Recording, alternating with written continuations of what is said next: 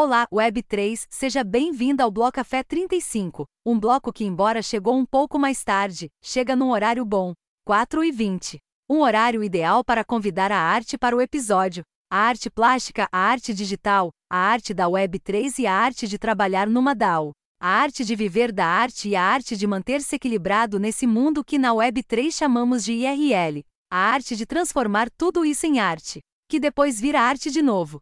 Esse é o nosso convidado que revela seus processos criativos, tanto em artes físicas como digitais, e conta a dificuldade que encontra na comunidade artística em aceitar a Web3 como futuro. E ainda uma discussão profunda sobre o que ele chama de banalização da arte digital através das imagens geradas por inteligências artificiais. Ele traz também para o palco seus dois anos na Bankless Brasil, abre o seu coração e mostra para onde a DAO deve caminhar nos próximos tempos.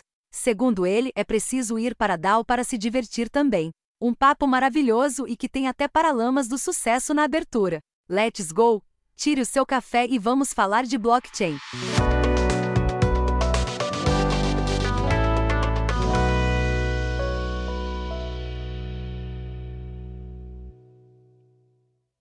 Muito bem a todos que chegaram agora, eu sou o I Soul Serious e esse é o Bloco Café podcast Web3 que acredita que a informação é a ponte para a revolução. Aqui você vai mergulhar no universo da Web3, entender suas possibilidades e desafios e descobrir como ela pode revolucionar a sua vida digital. Com entrevistas exclusivas com builders, queremos compartilhar conhecimento e inspirar você a construir o futuro que deseja. Junte-se a nós nessa jornada e ouça os blocos na blockchain. Favorite o Blocafé no protocolo da Áudios e faça o mint dos nossos episódios sempre um dia antes de serem distribuídos na Web 2. Clique no link na descrição e experimente o Blocafé na Áudios. Bom, agora sim, vamos à razão desse bloco. Eu prometi que ia começar esse bloco fazendo uma canção que é sempre como eu faço quando eu pronuncio esse nome mentalmente. Eu sempre canto Kale Kale, uh, uh, uh, uh, uh, uh, que é uma homenagem aí ao Kale. Eu sempre lembro da música Cinema Mudo do Paralamas. Por acaso adoro os dois, né? O Kale e o Paralamas. E é isso, já falei quem é que tá aqui hoje no episódio.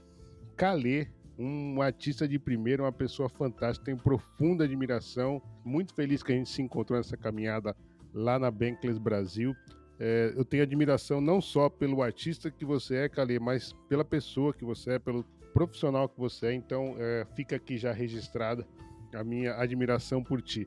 Eu estou bem ansioso para a gente trocar essa ideia, Calê, e então queria, primeiramente, que você se apresentasse para quem não te conhece ainda e contasse como que o Calê e as criptos se encontraram. Seja bem-vindo, Calê. Opa, obrigado, Ai, obrigado pelo convite. Para mim também é um, é um prazer estar aqui com você. Gosto muito de você e da forma como você conduz aí esse, esse Bloco Café. É muito interessante. E, e, legal também te conhecer, né? Nessa nossa caminhada, que a gente conhece tanta gente, mas não conhece tanto, então aos poucos a gente vai se tornando íntimos de alguns e se distanciando de outros, enfim. É o rolê da Web3. Mas é muito bom a gente estar tá, tá junto aqui. Bom, eu sou, eu sou, vamos apresentar rapidinho, assim, Calê, meu apelido que foi surgindo com o tempo. Meu nome é Eduardo Calegari, eu venho fazendo artes de NFT há, há dois anos, entrei nesse rolê assim mais pela Bankless ali para começar a conhecer como funcionava esse universo cripto e uh, aos poucos eu fui descobrindo as como que como as coisas funcionam e como que eu poderia navegar nesse universo, né? A gente acaba se apegando a algumas coisas, então fui ficando na Bankless ali apesar de não ter muita identificação com o que eu faço na, na minha vida, que é fazer arte, eu faço cinema, roteiros de cinema, produção de filmes e faço artes visuais, artes plásticas, gravuras. São trabalhos manuais que eu faço. Administro também uma galeria de arte aqui na minha cidade. Então são coisas bem diferentes do, dos assuntos que são tratados numa Bankless, né, na comunidade Bankless. E mesmo assim eu fui ficando lá e tentando é, abrir um espaço para mim lá e porque assim é a porta que eu encontrei para entrar no, no universo cripto. E o Calê, antes de falar da Web3, vamos trazer um pouco o teu processo como artista. Como é que foi que você se descobriu como artista? É bem difícil assim achar um ponto, né? Mas é desde desde sempre que eu gosto de fazer coisas mais manuais, assim. Então eu lembro de criancinha eu criava o circo no quintal da minha casa e eu era o artista do circo, então eu sempre gostava dessa, dessa parte criativa e colocava todo mundo para minhas primas, meus vizinhos, meus primos, todo mundo tinha que fazer parte do meu circo e entrar na minha jogada, que é fazer essas coisas de arte. Então, desde sempre eu, eu estive envolvido com isso, com arte, com criação e com imagens. Eu tinha, eu pirava muito assim nisso. Aí, com o tempo, fui amadurecendo, tomando algumas, alguns caminhos. Daí eu saí do interior da, do Paraná e vim para Curitiba.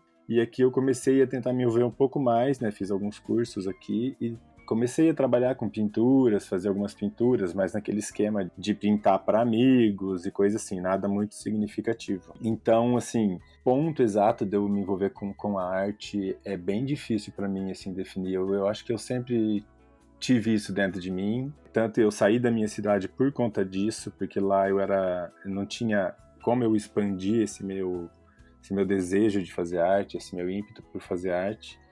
E aí vim para a capital do, do estado que eu moro e em busca disso, de poder satisfazer essas coisas que eu gosto tanto de fazer. Sabe que eu lembrei agora de uma amiga minha da faculdade e que ela acabou tomando outro rumo, indo parar na artes, nas artes, né? Ela é da dança. E ela, outro dia, a gente tava trocando ideia e ela falou assim: todo mundo fala da dificuldade que é ser artista profissional, mas ninguém fala da dificuldade que é um artista não ser artista. Que é essa questão de se descobrir e tal, e às vezes você não ir por aí, né? Cale, traz um pouco como é que é a dificuldade de viver da arte, especialmente no Brasil. Eu vou falar então um pouquinho disso que você falou aí. Achei super legal essa fala da, da tua amiga, porque é nessa minha história aí de vir para a capital em busca de, de ser artista, de fazer alguma coisa diferente, na verdade, o impacto que você tem quando você muda de uma cidade do interior, onde você tem a casa da família, tudo na mão, e você vem para uma capital, você o impacto é o outro, você leva um choque e você tem que se virar. E aí eu fui, eu na verdade eu me envolvi com outros, outras coisas antes. Eu fui trabalhar com, eu fui fazer curso de TI, né, de computação, programação, sistemas de informática e, e comecei a trabalhar com isso para sobreviver e para viver com isso. E com isso, aquela, coisa que eu tinha, o sonho de fazer arte e, e cinema e essas coisas, foi sendo relevado. E isso foi, foi bem frustrante, assim, né, nesse esse começo, porque eu tinha que sobreviver, eu tinha que me virar aqui. Então, essa, essa coisa, né, de é muito mais difícil não ser artista quando você quer ser artista, né, quando você tem essa coisa dentro.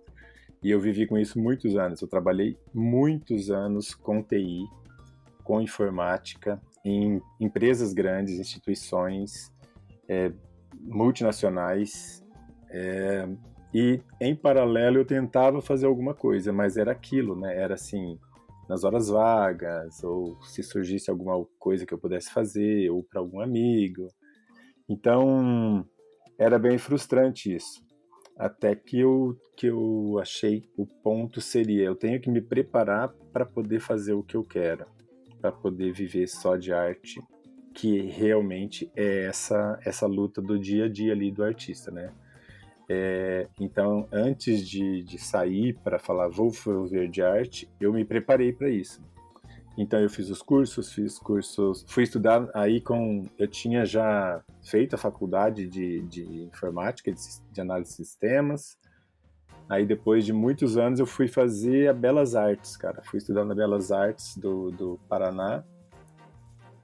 E aí quando eu entrei na faculdade era uma pirralhada toda lá, curtindo a vibe de ser artista e tal, e eu já vinha com essa minha com o meu histórico. Eu já sabia como era ter dinheiro.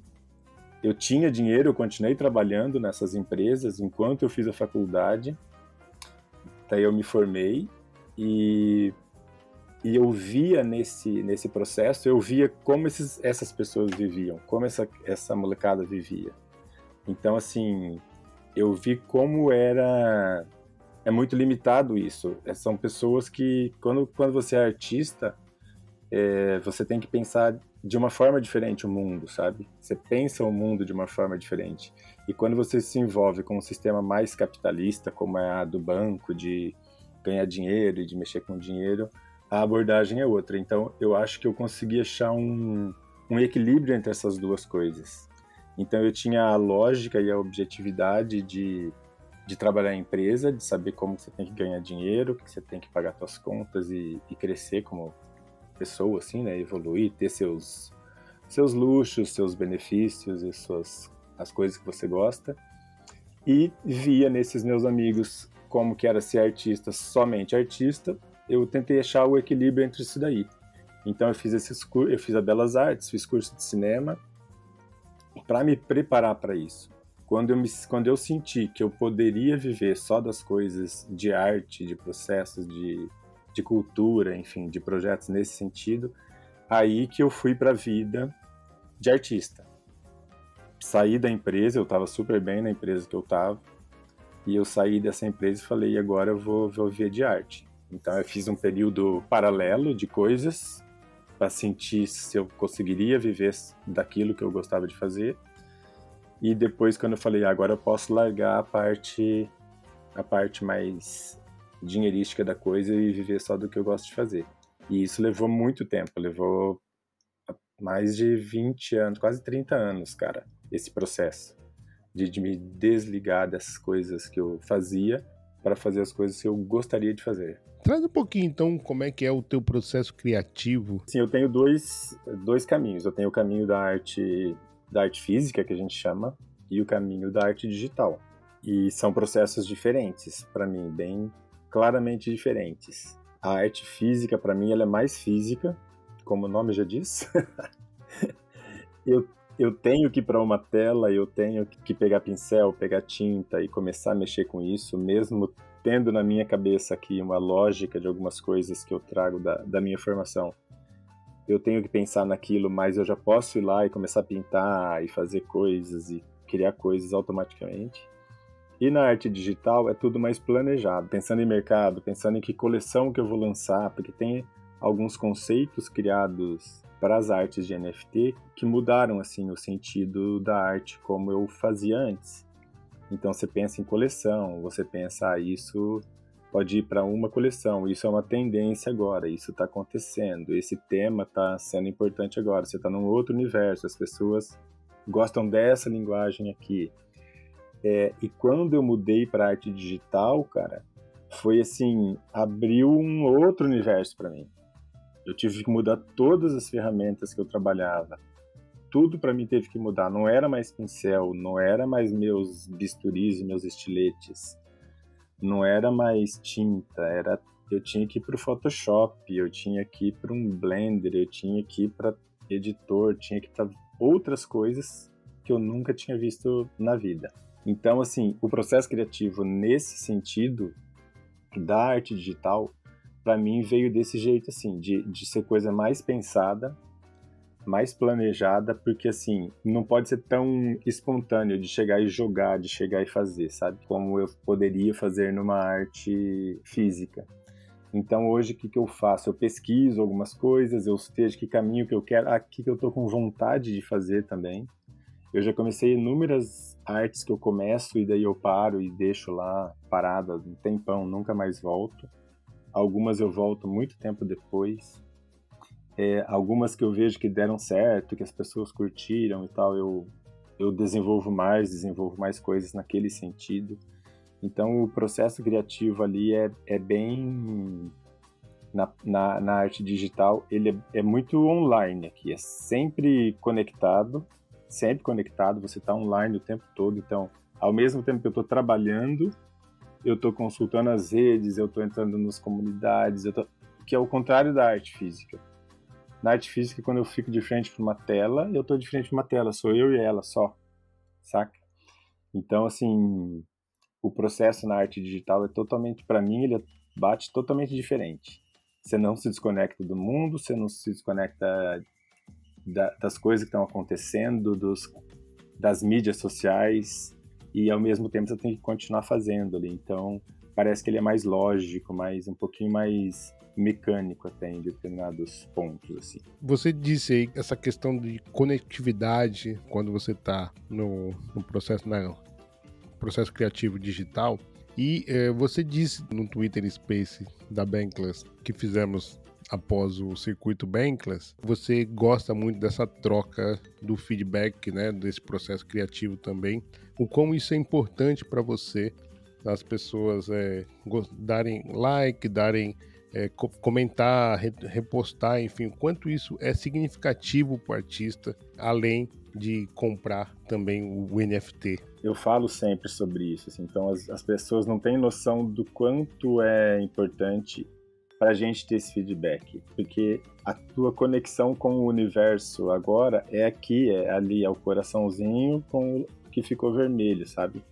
Então, quando alguém curte alguma coisa que você posta, aquilo lá me retroalimenta, sabe? De, de alguma forma. Eu gosto muito disso. Eu gostaria que as pessoas fizessem mais é, comentários a respeito da arte. Só que assim, a gente está aprendendo ainda a lidar com isso. A gente está aprendendo, tentando edu educar as pessoas para que isso aconteça, para que a gente possa conversar sobre aquela arte é, eu comparo muito com a arte física numa, na galeria, por exemplo. Eu faço uma exposição na galeria com o trabalho dos artistas. As pessoas vão lá, a gente para na frente de um quadro e fica conversando sobre aquele quadro. O artista pode conversar com a pessoa que chegou ali sobre aquele quadro. Ah, essa cor, esse, eleme esse elemento, aqui tem profundidade, aqui não tem. Saca? Fica conversando muito sobre aquilo. E aqui na internet, aqui na, nesse nosso movimento Web3 aqui, isso não acontece. Ninguém conversa sobre aquilo. Ou é like ou não é like. E aí isso é muito ruim pra gente, porque, cara, isso não desenvolve nada na gente. Então o like é a pessoa gostou, ou ela clicou, porque eu mesmo clico às vezes um like só pra, porque tava passando na minha timeline eu cliquei em alguma coisa. Mas quando é arte eu não clico, assim, se eu não gostei eu não, não dou like. Mas enfim, assim, às vezes, então assim, é muito difícil para a gente saber como que tá o andamento daquele projeto, assim, daquele, aquela linha de trabalho que está fazendo. Então seria muito legal que a gente pudesse ter um espaço para conversar é, sobre isso. Eu já falei até com, com o Henrique Kopke, que a gente estava com um projeto aí que se chama Trampolim, da gente de criar esse espaço para conversar um pouco mais sobre a arte, explorar essa coisa visual que está ali na frente das pessoas que as pessoas estão passando muito rápido. A timeline ali ela vai rolando e você não para para observar o que está ali, o que, que o artista colocou naquele trabalho, por que, que ele colocou. Então, assim, é, e as pessoas não têm a noção de quanto é importante para gente, tipo, tá, um, like, um RT, um, um, um retweet daquilo, assim, para nós bate de um jeito que é, é um impulso muito forte dentro do nosso processo.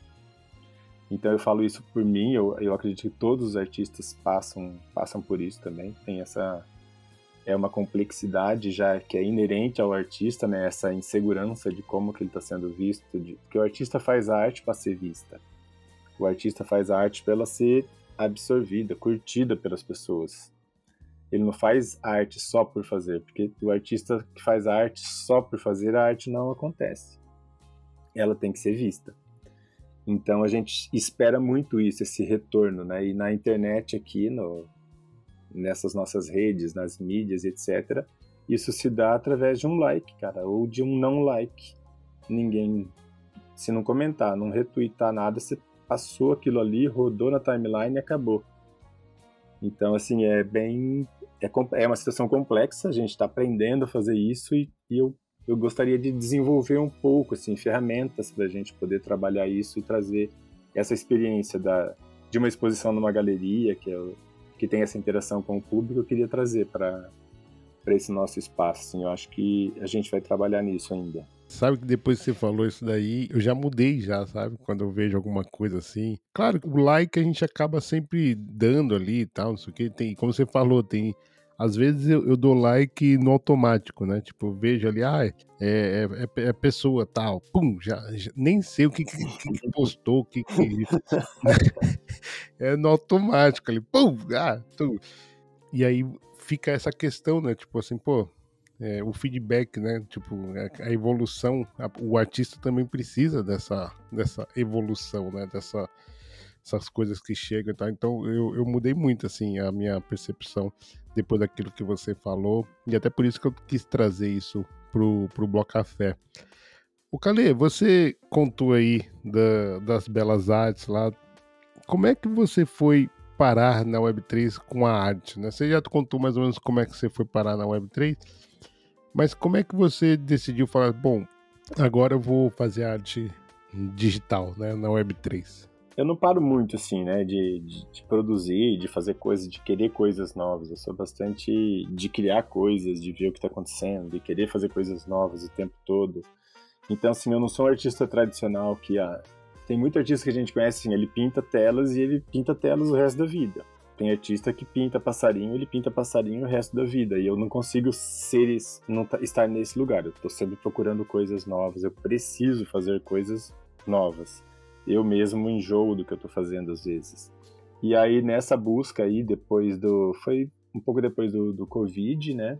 do evento da Covid aí que começou a surgir na, no meu meio esse, esse assunto do universo cripto, mais voltado para as moedas, mas foi bem no auge dos NFTs, assim, que vieram me falar, tá, tá rolando também arte digital através lá usando os NFTs. Eu nem sabia o que era, eu achava que NFT é que era arte e tal, até depois a gente entender, né, como é que funciona a blockchain, etc. Enfim, aí quando veio isso aí eu falei, ah, é, quero fazer, porque eu quero fazer tudo que, que tem de novo, eu quero.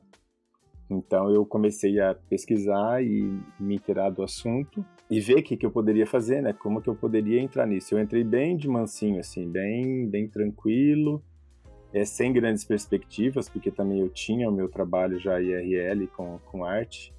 Então foi mais assim, uma, uma experimentação. Vamos botar a ponta do pé aqui na água para ver como é que ela como é que ela tá, né? Se tá fria, se tá quente.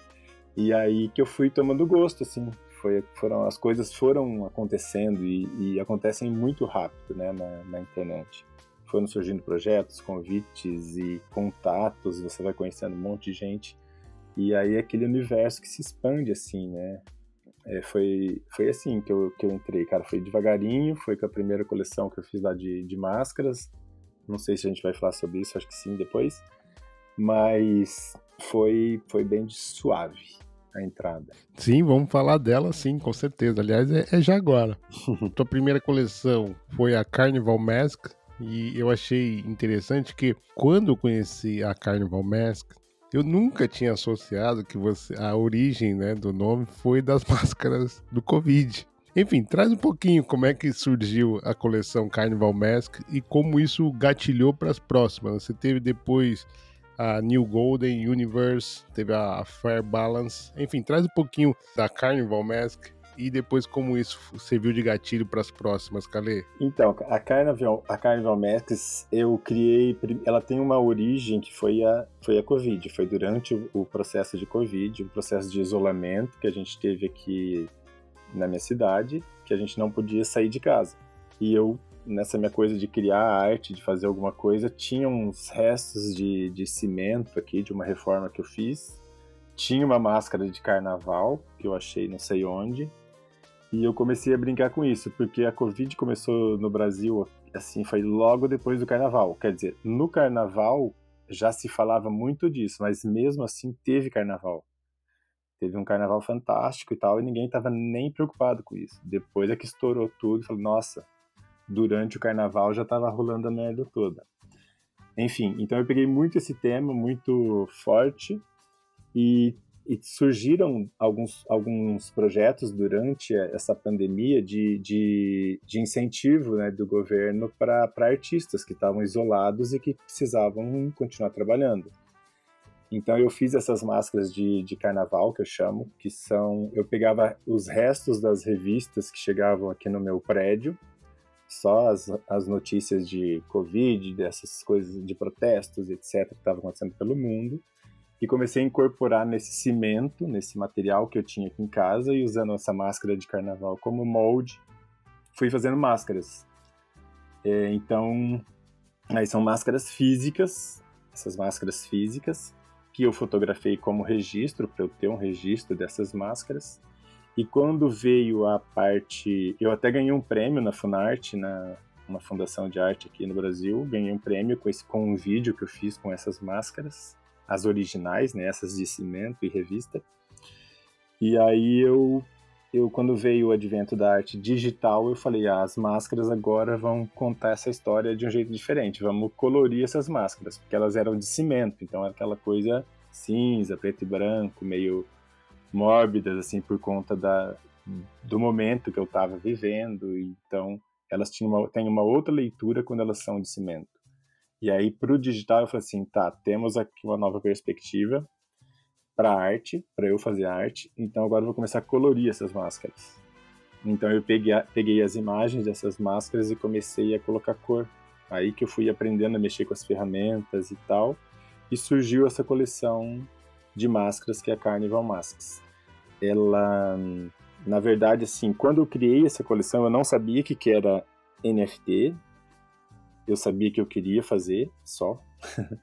aí até um amigo perguntou: Você já ouviu falar de PFP? Eu falei: Não, pera aí, deixa eu primeiro entender que é uma coisa para depois entender outra. Assim, eu tinha que. E aí eu criei a coleção. Porque eu entendi o que ele quis dizer, que essa Carnival Masks ela poderia ser uma coleção de PFPs, mas eu criei ela como uma coleção de NFTs. E aí essa hoje eu consigo entender a diferença entre as duas coisas, mas eu criei ela como um NFT, como elas são únicas e eu não vou, não tenho mais para fazer, eu não sei se eu vou querer voltar e fazer mais, então foi assim que surgiu a coleção. Depois eu quando comecei a conhecer mais o ecossistema, o ecossistema, depois a gente vai falar disso, né? Tô com medo. É, depois que eu comecei a entender como é que funcionam aqui as redes e o, e o mercado para arte digital. Eu quis expandir esse meu trabalho, então, na verdade, eu, eu fui chamado para fazer parte do, de uma coleção, que é, que é uma coleção que ia financiar o, um filme da, da Ethereum Movie, que é baseado num livro da, da Camila Russo, por causa dessas máscaras. Então eles gostaram do meu trabalho nessas máscaras e me convidaram para fazer parte do grupo de artistas que ia criar os NFTs para patrocinarem o filme. Então aí eu comecei a explorar essas máscaras de um outro de, um outro jeito já. Então eu tinha essas imagens e comecei a fazer uma decomposição delas, que foi o que eu mandei pro pro filme, para serem os NFTs do filme, da coleção do filme. E a partir daí eu comecei a pensar nisso, assim, de o que, como eu poderia explorar diferente essas máscaras. Aí veio a, a New Golden Universe, que era assim, como o meu mundo tinha mudado depois que eu comecei a, a navegar no, no, universo dos NFTs. Onde eu estava colocando o valor das coisas, como as pessoas viam o valor da, das coisas, o que, que valia ouro, né? A gente falava muito nisso, né? Da, das moedas serem vinculadas ao ouro, etc. A gente começava a questionar tudo isso. Então eu comecei a colocar tudo dourado, tudo era dourado na coleção, criando ambientes dourados, máscaras douradas com partes douradas. E aí surgiu essa, essa nova coleção aí. Depois que eu comecei a fazer uma viagem com as máscaras, é, que daí eu comecei a querer levar essas máscaras para outros lugares, para outros universos, expandindo esse universo. E porque quando eu comecei as minhas pinturas lá antigamente, eu, eu gostava muito do surrealismo. Eu pintava muita coisa surreal, era aquele artista piradão, assim, que pintava coisa surreal, que não podia existir, era fã do, do Dali. Então eu comecei a criar, voltei a criar esses universos e levando minhas máscaras para esses universos. E aí eu desenvolvi essa, essa nova coleção que está rolando agora. Então, assim, às vezes eu, eu tô com a máscara, às vezes a máscara já nem aparece mais. Tem uma outra coleção que é Equilíbrio Distante, que, eu, que daí é, é quando tive uma, um, um burnout, alguma coisa assim, que eu tive esses.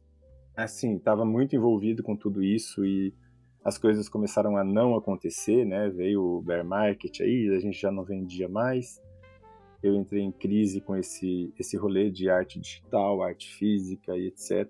E aí eu comecei a criar uns, o equilíbrio distante, que é um, são os espaços onde eu buscava equilíbrio. Então eu, eu fechava todas as cortinas aqui de, de casa, da, do espaço que eu trabalho aqui, ficava tudo escuro e eu criava, eu criava, eu crio essas artes no escuro, no, no escuro total, assim. Então, elas são todas noturnas e todas com, com uma iluminação artificial e tal. E aí são os espaços que são a minha fuga, assim, que eu ali eu encontrava meu equilíbrio. Eu me desconectava de tudo, inclusive das redes, e ficava ali desenhando. Então, quando alguém me, me ligava, falava, ah, eu queria ficar só aqui, só fazendo isso agora o resto da vida. queria ficar nesse espaço aqui, nesse desenho que eu estou fazendo. Então, daí que surgiu a nova coleção que se chama Equilíbrio Distante. Vamos dar mais uma filosofada aqui, quer dizer, vamos abrir o portal da filosofadas aqui do Bloco Café. Como é que você acredita que a arte pode desempenhar um papel importante na conscientização sobre privacidade e segurança online? Difícil. Eu, eu, eu não sei se cabe à arte isso, sabe?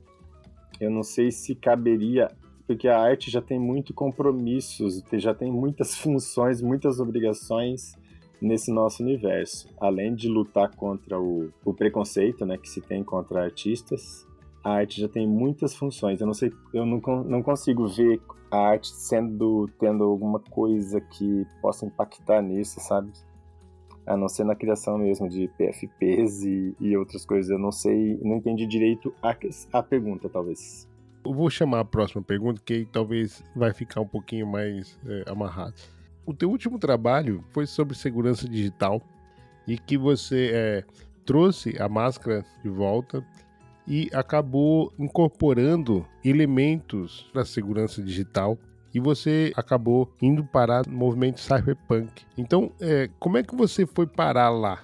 com a, a, arte das máscaras? Então, isso foi um jeito, é, isso talvez assim, a gente chegue nisso que você falou, né, da arte é, é voltada para essa coisa de segurança. Na verdade, eu me apropriei de vários elementos que, que envolvem a, a segurança é, da, da Web3, como a criptografia, é, elementos em hexadecimal, binários, etc., linguagem de, de, de, internet mesmo. Isso foi assim, porque era, eram características que eram pregadas por esse movimento, né? Eles achavam que a criptografia forte é que ia é, dar essa, essa liberdade para os indivíduos, né? Então, assim, tudo teria que ser criptografado de maneira forte para que as pessoas pudessem viver livremente. E o movimento, o movimento cypherpunk, eu, eu não conhecia também até então, até chegar essa, essa demanda ali da, da Bankless para esse projeto, que para mim foi, foi incrível, assim, porque eu adoro isso e daí eu fui pesquisar e daí fui ver onde que era a origem e quem que estava envolvido com isso e eu li o movimento, o, o manifesto cypherpunk e tal. E aí eu me embebi bastante nisso, assim, para poder entender como que eu poderia usar esses elementos. Não significa que essa arte trouxe alguma algum conceito, a, a segurança ou privacidade para alguém, alguma coisa assim. Por isso que eu te falei da, da responsabilidade da arte. Na verdade, eu brinquei com tudo isso porque é tudo que eu coloquei ali nessa arte, é tudo decodificável. Eu usei chat GPT, usei outras coisas para codificar aquilo ali, todos os elementos que eu coloquei. Então, assim, eu usei como artista, como um, um brincalhão da arte. Eu brinquei com os elementos deles, coloquei todos ali. Mas isso não tem nenhum compromisso sério de ser alguma coisa que está ali realmente. Não tem nenhuma informação ali que seja, seja sigilosa que não esteja disponível no mundo, etc. Então, é, essa abordagem que, que a gente tem né, na Web3, até, até eu uso meu PFP, até hoje eu uso meu PFP e a gente discute muito sobre isso, né, das pessoas não mostrarem o, o rosto. Mas eu já participei de eventos, de lives, tudo onde eu abro minha câmera e não tem problema algum. Mas aqui o meu PFP virou a minha marca. Então já não tem mais a ver com essa coisa de ser livre para falar o que eu quiser ou me proteger de alguma forma. Quando eu entrei na, na Web3, eu tinha muito mais essa preocupação. Me parecia que, que isso era muito mais preocupante. Depois você vai conhecendo as pessoas e se sentindo mais à vontade e tal. E você fica mais, mais livre, né, para se abrir, para contar sobre sua vida, onde você mora. Tem muita gente que eu não sei até hoje onde mora, etc. E isso realmente não é muito importante para gente a não ser que você se torne mais íntimo mesmo da pessoa e quer trocar ideia. Mas então na, nessa arte eu usei os elementos como uma brincadeira, uma brincadeira mesmo. O jogo era a proposta era essa, era olha, a gente consegue esconder a informação onde a gente quiser, desde que ela esteja criptografada ou em outra linguagem que as pessoas não leiam assim de uma forma mais simples. Então foi o conceito da dessa criptografia, dessa codificação de uma forma diferente dos, de símbolos e de, de informações que eu coloquei na, na arte, assim, achei que eu queria mostrar isso, mostrar essa coisa também da máscara, né, de não ter uma identidade e de ter máscaras escondidas ali atrás, de manter esse sigilo. Então, o conceito dessa arte ficou bem focado nisso aqui, assim, eu acho que eu tentei resolver dessa forma e assim, todo mundo achou interessante, gostou e tal, então eu fico bem feliz assim com o, com o resultado. É, eu adorei. Eu, eu fiz lá as tasks lá de olho, né? Porque é, eu sempre quis ter uma, uma arte tua. Inclusive, não era uma pergunta, mas é, para comprar uma arte tua, Calê, é, marketplace dá o bid e aceita? Ou, ou, tem, tem artes listadas? Ou tem site para mint?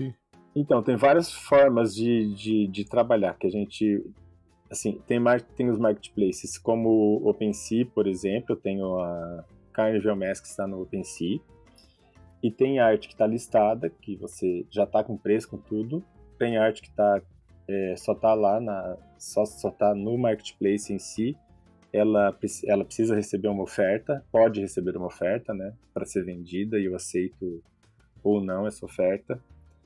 É, na Foundation a mesma coisa, tem o arte lá que tá. Na Foundation acho que já tá tudo listado, então é só chegar lá e comprar mesmo, não tem nenhuma restrição. Eu tenho algumas artes também na Tesos, na Tesos também, na Object, que é na Tesos, tem. Eu tenho arte para bid, para fazer lance, né, para você fazer uma oferta para mim, ou para chegar lá e comprar. Tem arte com edições também, então eu usei a, a rede Tesos para fazer as edições, que são artes com valor mais baixinho, assim, só que em, em várias quantidades, sabe? Muitas edições, assim, que a gente chama de edições. Então, aí na Foundation eu gosto mais de fazer as artes um de um, que são as artes que são únicas, exclusivas, é uma só, a pessoa comprou, só ela tem. E na, na OpenSea tem uma, uma variaçãozinha desses dois, desses, dessas duas formas aí de obter arte. E é legal você trazer aí agora diferentes redes, né, diferentes mercados. Traz um pouquinho da tua experiência, o que é que você gostou mais de uma, até mesmo a questão da comunidade. Eu já trouxe aqui já é, artistas da Tesla, já trouxe artistas da Ethereum, da Cardano, e, e todas elas assim tem, tem assim algumas. É, identificaram, por exemplo, diferenças na comunidade, etc. Traz um pouquinho desse teu feeling, assim, onde é que você fica, gosta mais, está mais confortável, onde é que você é, se interage mais ali com a comunidade, enfim. Traz um pouquinho dessas diferenças entre as redes, se você percebe alguma. Então, essas, essas redes, na verdade, assim, essa, existe essa, muita influência do, do, do gas fee, né, da taxa de, de venda principalmente na, na Ethereum, que a galera reclama bastante, das taxas de, de gas. Então, é, quando a gente vai para Tesos, que, não, que a taxa é baixíssima e etc., você começa a ver na Tesos que, em sua maioria, as artes também têm um valor menor. Valor não de qualidade de imagem, etc., mas valores menores, porque as pessoas que buscam a Tesos já buscam pagar menos. Então ali a gente faz um trabalho. Eu, eu criei uma coleção diferente para Tesos para poder fazer isso, poder ter um, um, preço menor e tal. Eu a, a rede que eu gosto mais atualmente é a Foundation. A Foundation eu gosto porque parece que, que tem mais o meu estilo, assim, eu gosto porque eu não faço muito a minha produção de arte não é muito grande, sabe? Eu não produzo arte todos os dias, uma arte nova. Eu demoro muito para produzir uma coisa. Então, quando eu coloco uma arte lá para vender na Foundation, eu não posso colocar ela por um valor muito pequenininho, porque eu levo um tempão para fazer. Então, eu gosto muito da Foundation por isso, pelo visual, por como ela mostra a arte, etc. Só que ela também é na rede Ethereum. Então, é uma, é uma rede mais cara. É, a OpenSea, ela virou, assim, tem muita coisa, muita coisa, então a concorrência e muitos trabalhos, muitas coisas, mas ainda acontecem coisas na OpenSea. Em termos de comunidade, é assim, e eu, eu consegui contatos com várias pessoas que gostam da rede Ethereum. Então, é, isso é legal, assim, você, você tem esse contato com essas pessoas, e são pessoas que querem essa arte, só que dependem dessa variação do, do gas, né? Para estarem lá. E aí, o que eu tenho mais contato de comunidade é o pessoal da Tesos, que é a comunidade Brasil, que eu, que eu frequento. Lá sou um dos gestores da comunidade, sempre junto, vendo o que nós vamos fazer, o que não vamos. E aí lá também tem isso, a galera também que produz, só que a galera lá produz muito, mas muito mais que eu. Então, assim, até existem projetos lá que eu não consigo acompanhar porque eu não consigo produzir o tanto que eles produzem. Então, é mais ou menos isso. Cali, vamos trazer um pouquinho dessa tua experiência que foi você é, ser um dos artistas da coleção do, do filme, né, da Ethereum, do, baseado no livro da Cami Russo, do Defiant. É, como é que você foi para lá e como é que está esse processo aí? Vocês ainda estão uh, produzindo, enfim, conta um pouquinho dessa tua experiência. Cara, foi foi incrível, assim. Primeiro, assim, é legal até contar como que eu cheguei lá, né, que você perguntou aí, que é, é estando dentro da Bankless ali, que foi que surgiu para mim, eu não esperava por isso, e surgiu ali um post de, um, de uma pessoa falando que estava acontecendo isso, que estava havendo uma seleção para artistas, para mandar os trabalhos para lá. Então foi dentro da Bankless, que era um lugar que eu não esperava essa coisa de. Não tinha nada de arte dentro da Bankless. Eu estava ali para ajudar a comunidade. De repente surgiu isso daí. Eu fui lá, mandei as minhas artes, para tinha que mandar umas artes por, por e-mail, mandei as máscaras e fui selecionado. Eles estavam procurando artistas de, de países países mais emergentes ou latino-americanos. A curadora era latino-americana, então ela estava procurando artistas da nossa região aqui. Então foram tem dois artistas brasileiros só nesse nesse grupo. Quando eu recebi a mensagem deles, ó, oh, você foi selecionado. Nossa, eu, cara, quase caí da cadeira. Como assim, né? Queria uma coleção aqui e tal, e tô, tava só brincando de, de ser artista aqui na, na, na parte digital. Então essas surpresas boas que acontecem, assim, só acontecem se você tiver mesmo conectado em tudo. Então isso foi bem legal. Aí veio uma demanda, né? Você vai ter que fazer. Eu não lembro agora se são 12, são 10, são 12 artes. E tinha um monte de instruções, cara, tudo escrito em inglês e tal, com detalhes de dimensões. E, cara, eu tava aprendendo a mexer com, com Photoshop, com essas ferramentas ainda. E eu fazia, eu tentando ali decifrar as coisas e perguntava para eles, mas eles foram super atenciosos, assim, principalmente a, a essa, essa curadora lá que me ajudou, porque eu não sabia sequer fazer no formato que eles queriam as coisas. Assim, eu estava recém aprendendo a fazer, a, a, trabalhar com as ferramentas. Então, até mandei para eles um. Tinha que fazer, você tinha que fazer até a moldura da tua arte, você que tinha que fazer a moldura e mandar. E aí eu errei a moldura, eles mandaram, ó, oh, não tá, não tá certo, tem que fazer assim, assim, assado. Enfim, eles pegaram esses artistas, né? Cada um fez lá suas 10 artes, eles cortaram essas artes em quatro partes e embaralharam. Então, assim, tem um quarto de uma arte minha que está misturado com três quartos da arte de outro artista.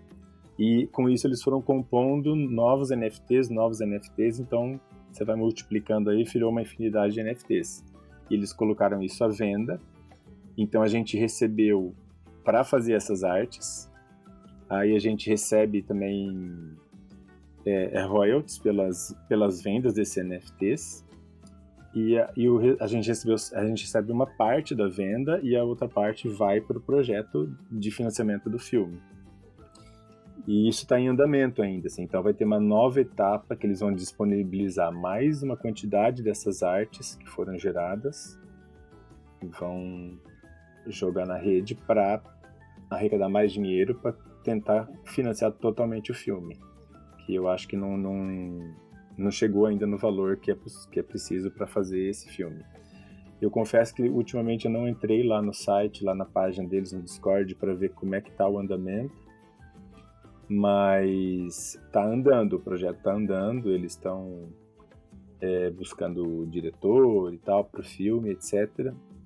Na verdade, acho que já definiram o diretor. E é isso, o projeto está indo sim. Foi assim que eu entrei, fiquei super feliz assim de, de ter sido foi a primeira coisa assim que, que eu me surpreendeu dentro da de estar dentro da arte digital porque realmente eu não esperava isso assim foi uma uma surpresa agradável para mim assim. Não, maneiraço. Quando você estava falando, eu fui lá na página. Para quem não, não sabe qual coleção estão falando, estão falando da Infinite Machine, como o Kali falou, da, da Cami Russo. E eu tava aqui olhando aqui, eu acho que eu achei uma tua, Kale. Uh. Tem uns detalhes aqui dourados aqui teu. E se calhar achei uma tua aqui, enfim. É, muito legal, hein? Porra, parabéns. Mais um. E, e, assim, outra coisa que me veio, me ocorreu quando você estava falando, né? Que é a questão que até aconteceu recentemente, até me lembrou. É, acho que ah, foi no episódio da Solange Gueiros, que é, a história dela, né, de como ela começou foi mesmo muito repentina. O, o orador lá de um bootcamp, lá de um hackathon, é, não pôde ir, deu, deu qualquer problema e a palestra é, ia ser cancelada e ela chegou, olha, dá um dois minutinhos aqui, vamos conversar aqui e olha, eu, eu consigo fazer isso aí. E ali abriu as portas, né, do, do, do mundo. Então, eu até lembrei, eu falei lá para Solange que eu tinha uma camiseta na, na, quando era criança que tinha uma, uma frase que eu adorava, né? Que sabe aquela história de estar no lugar certo, na hora certa, com as pessoas certas? É tudo verdade. Então, impressionante, né? De um lugar de onde você não esperava, né? Saiu essa coisa, essa experiência aí é, marcante, legal, muito bacana. Não sabia, Calê, não sabia disso, olha, bem bacana. Não, foi bem legal. É, pois, muito show, muito legal mesmo. Vamos seguir em frente, nós já falamos disso daqui, pum, pum, pronto. E aí, Calê, meu, deu para ver que você é, praticamente se divide aí, né? Não só com o seu trabalho IRL, mas com todas essas multifacetadas aí que você é. Você tem coleções, você tá na, na TES, você tá na Brachil, você tá na DAO, você tá no Infinite Machine. Cara, como é que é que você cuida da tua saúde mental nesse espaço, num mercado em que não desliga, a internet não desliga e, e, parece que a Web3 o dia tem 30 horas, né? Como é que você cuida disso, administra isso, de estar presente na, em todas as comunidades? Tem, tem um, um outro artista que diz que na Web3 não basta só estar presente, você tem que ser onipresente, né? tem que ser um praticamente um god, né? Enfim, Traz um pouquinho, Kali, como é que você faz uma pausa, cuida da tua saúde mental? Cara, tem um, tem um meme bem legal, assim, que eu acho divertido, que a pessoa fala, né, que ela faz isso, faz aquilo, faz, cuida disso, cuida disso, daí a pessoa mas como você consegue? Fazendo mal feito. Conheço, eu adoro isso, cara. Tô com... Tô com... Cara, porque assim não tem, né? Como você fazer tudo. Conheço, isso. eu adoro. E você sabe que outro dia eu tava atrás dela e, e, não achei isso. Cara, eu adoro essa charge, é muito boa mesmo, muito boa. É muito boa, muito boa mesmo. É o único jeito de fazer tudo isso é fazendo mal feito, não tem jeito. Mas assim, a gente tenta, né? É igual você falou, você tem que estar presente em tudo, mas assim, é um trabalho árduo de desconexão. Porque tem o FOMO, né? Tem aquela coisa de você, pô, eu não tô online, será que tá acontecendo alguma coisa enquanto eu tô indo para natação? Porque o que eu faço é isso. Eu, meu processo, assim, de manhã eu entro, vejo se tem alguma coisa urgente para eu resolver. Resolvo o que tem que resolver e pego minha bicicleta e vou para natação.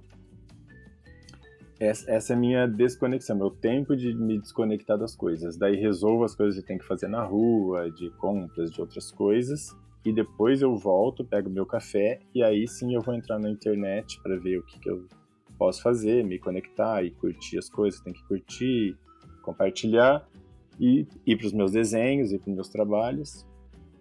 E ao mesmo tempo também pensar na, na galeria, como que eu vou conduzir as coisas na galeria, IRL, etc.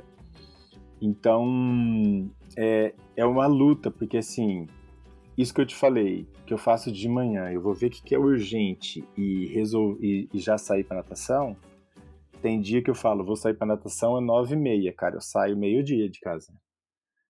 Porque você entra para ver se é urgente e você vai ficando. Você vai vendo uma coisa, aí vem, ah, veio aqui o, o cachorrinho que foi adotado, você já tá vendo ali. você começa a ver coisas assim que você fala, meu, o que, que eu tô fazendo? Pera, eu tenho que ir pra natação, tal. Então é, essa desconexão, assim, é, é difícil. Eu acho que tem que colocar um timer aqui no computador para ele desligar sozinho e pronto porque isso se envolve, envolve, muito, né? Viciante, você começa a ver as coisas e uma puxa a outra, você abre, daí você quer ver, ver uma chamada, uma notícia, você quer ir lá ver a notícia. Então, não é simples, não é fácil, mas todos os dias eu tenho essa disciplina de sair, ir de bicicleta, ou ir andando, ou ir de algum jeito para natação, passar minhas duas horas lá nadando, resolvendo minhas coisas, passo na galeria, resolvo umas coisas, e depois que eu entro aqui na internet, daí eu fico. Olha, vamos entrar agora um pouco na DAO. Como é que você foi parar lá, Calê? Então, cara, eu, tá, eu nessa. Quando eu comecei a pesquisar, aí surgiram algumas informações e eu assisti uma. Era uma live, acho que tava o Tim Balabush, tava. Não lembro mais quem tava nessa live, só sei que o Tim falou da Bankless Brasil. E aquela, aquele conceito, né, de entre na Bankless para começar, é um lugar legal para aprender tal. E foi assim, cara, eu ouvi a live dele, ele falou isso, e eu fui para entrei na Bankless. Aí lá eu comecei a descobrir aquele lance dos canais e tal, e, e dar um oi aqui, dar um oi ali. Quando eu entrei na Bankless, teve o Diego, o Diego Cabral, um cara super legal que me, me recebeu super bem lá e a, as minhas dúvidas eram muito básicas, cara.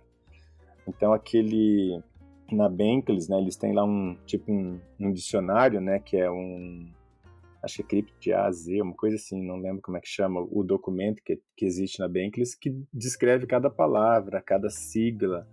Então, assim, na época que eu entrei, eles estavam criando esse, esse documento, e aí eu perguntava, o que, que, é, que, que é FOMO? O que, que é isso? Então, eles falaram assim, ah, peraí, vamos colocar no dicionário lá. Então, cada palavra que a gente ia questionando, eles colocavam no dicionário.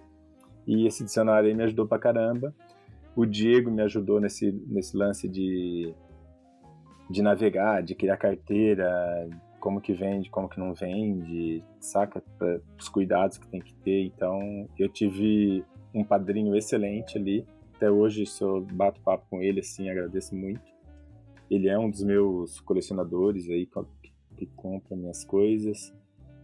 É um cara super gente boa. Ele acabou se afastando da Bankless, né, por conta do, de outros trabalhos e tal, mas é isso aí. Foi assim que eu entrei lá. Sim, inclusive quando você falou, o Diego tá sempre aqui com a gente, é um prazer, adoro.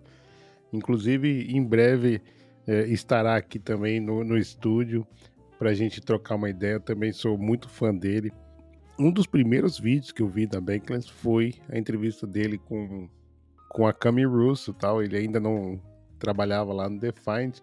E eu imagino que quem é, soltou esse esse alfa aí, né, do, da cal aí do, do Infinite Machine foi ele. Quando você falou, a primeira pessoa que veio na cabeça foi ele, né, cara? Tipo, deve ter soltado lá porque ele, ele sempre teve, ele teve muita admiração pela, pela Cami Russo é, por conta do livro, né? Então ele, ele é, sempre foi muito é, muito próximo ali e tal, e não à toa que foi para lá, muito legal. E mais ainda a história, né? Como é que dele, como é que foi para lá, enfim.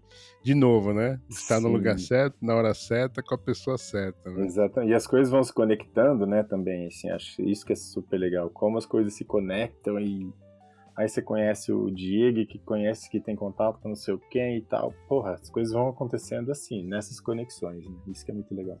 E a, e a DAO tá cheia disso, né? Cheia de pessoas como o Diego, né? Importante, padrinhos.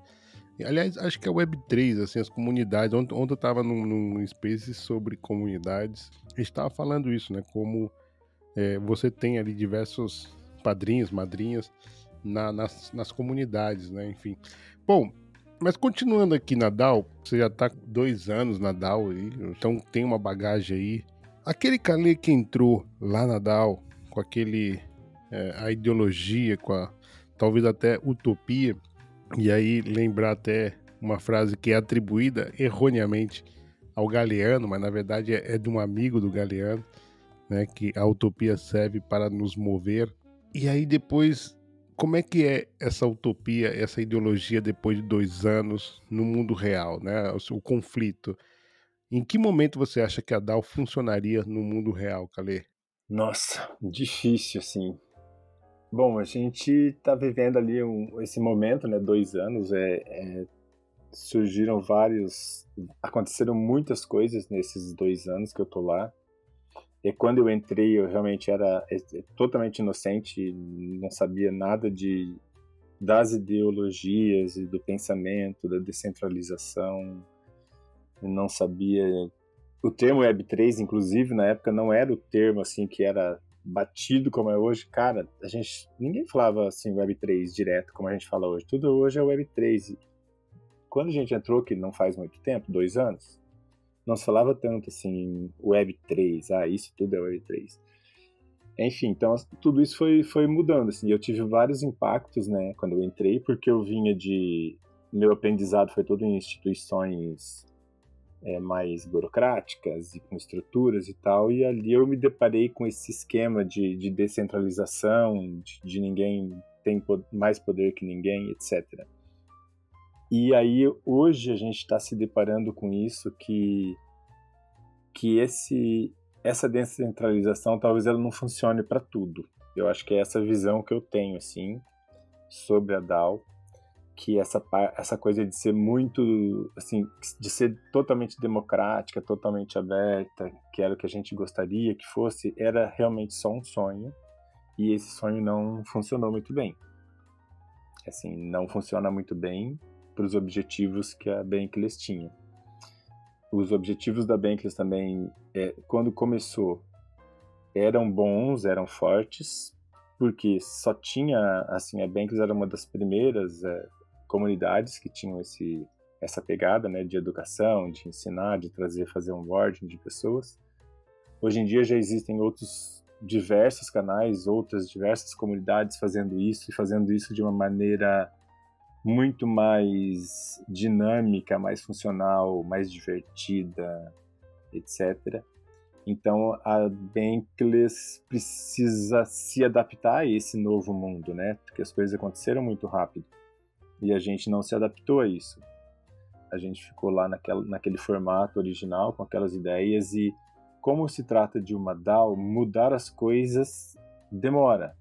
As coisas não acontecem, assim, qualquer decisão ali dentro, qualquer mudança ali dentro, é um processo demorado por ser tudo descentralizado.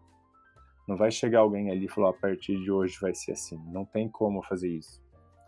Então, a gente tá, tem que reaprender, tem que revisar, a gente está no momento assim de reflexão ali dentro, de revisão, justamente para se adaptar a esse novo, esse novo modelo, assim, sabe? Tentar achar um novo caminho para a Bankless.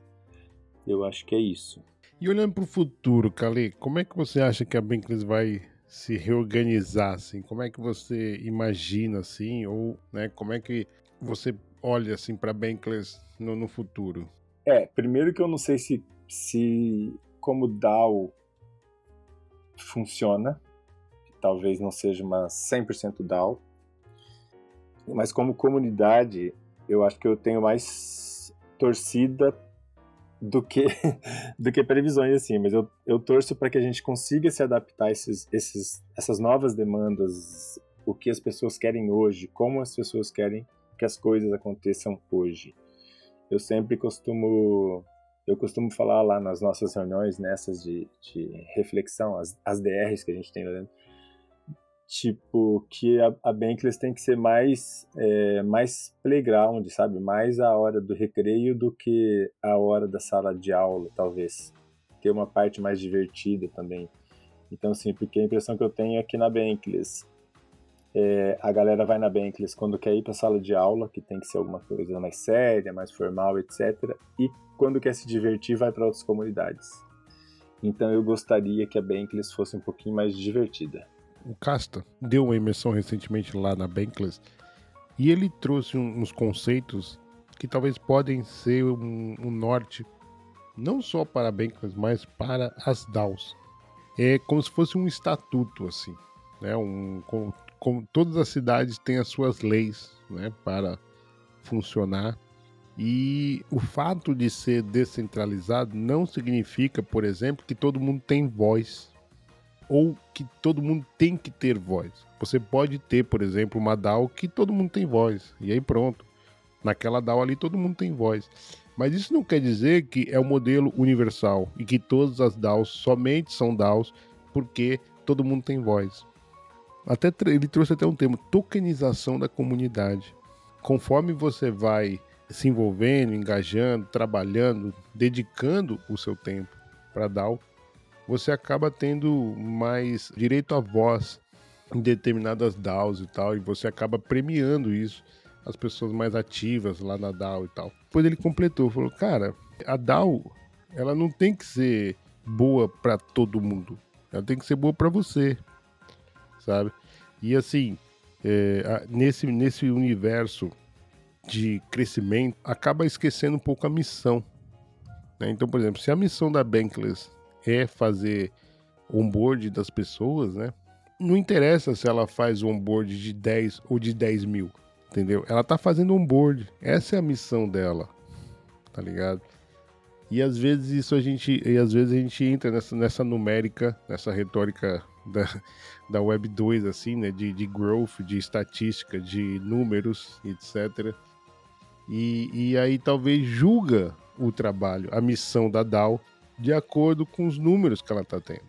Enfim, vamos lá ver se semana que vem tem começa uma nova etapa, né, um novo processo. Eu acho que o mais importante disso tudo, né, Cale, é que a gente está num, numa experimentação, né, cara? E eu, eu gostei muito do que você falou, sabe? Da gente fazer com que você vá para Bankless para se divertir, né? Ao mesmo tempo, cara, que eu entendo muito também quem, por exemplo, trabalha muito na Bankless e de repente não, não consegue pagar as contas, sabe? Não consegue tirar dali um sustento e aí acaba tendo que sair dali.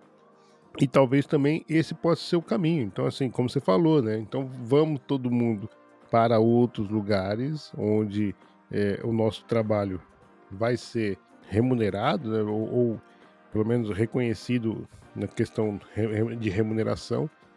E vamos para DAO ali para se divertir, enfim. Calê, qual foi a task mais importante que você fez lá e que mais te marcou, que você vai carregar para sempre no teu coração lá? É, qual foi a, a, tua task favorita lá no, na Bankless? Assim, a mais legal, assim, que eu, eu, eu gosto sempre de falar, assim, da, do último, a última é sempre melhor, sabe? Para mim, eu gosto disso, assim, de saber que depois eu fiz uma coisa melhor, né? depois eu fiz uma outra coisa melhor ainda. Então, para mim, esse último que teve do circuito, acho que foi super, super importante, foi muito...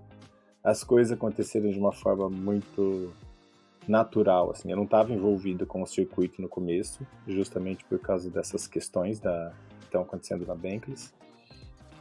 E, e daí quando surgiu a demanda, assim, eu eu comecei meio que, que devagarinho e tal, depois fui pegando gosto, falei, nossa, acho que eu gosto de fazer isso, estou gostando de fazer isso. E aí que eu, que eu comecei a criar imagem e tal. Então, eu gosto muito desse trabalho, do meu trabalho como artista. E dentro da Bankless, como artista eu tive poucos trabalhos assim. Então o que eu mais gosto é desse último, que foi isso. Você como artista vai criar uma arte, um NFT que vai representar aqui o circuito Bankless para toda a comunidade. Então, para mim essa é a mais legal, foi a mais prazerosa assim. Vamos trazer aqui um momento jabá, né?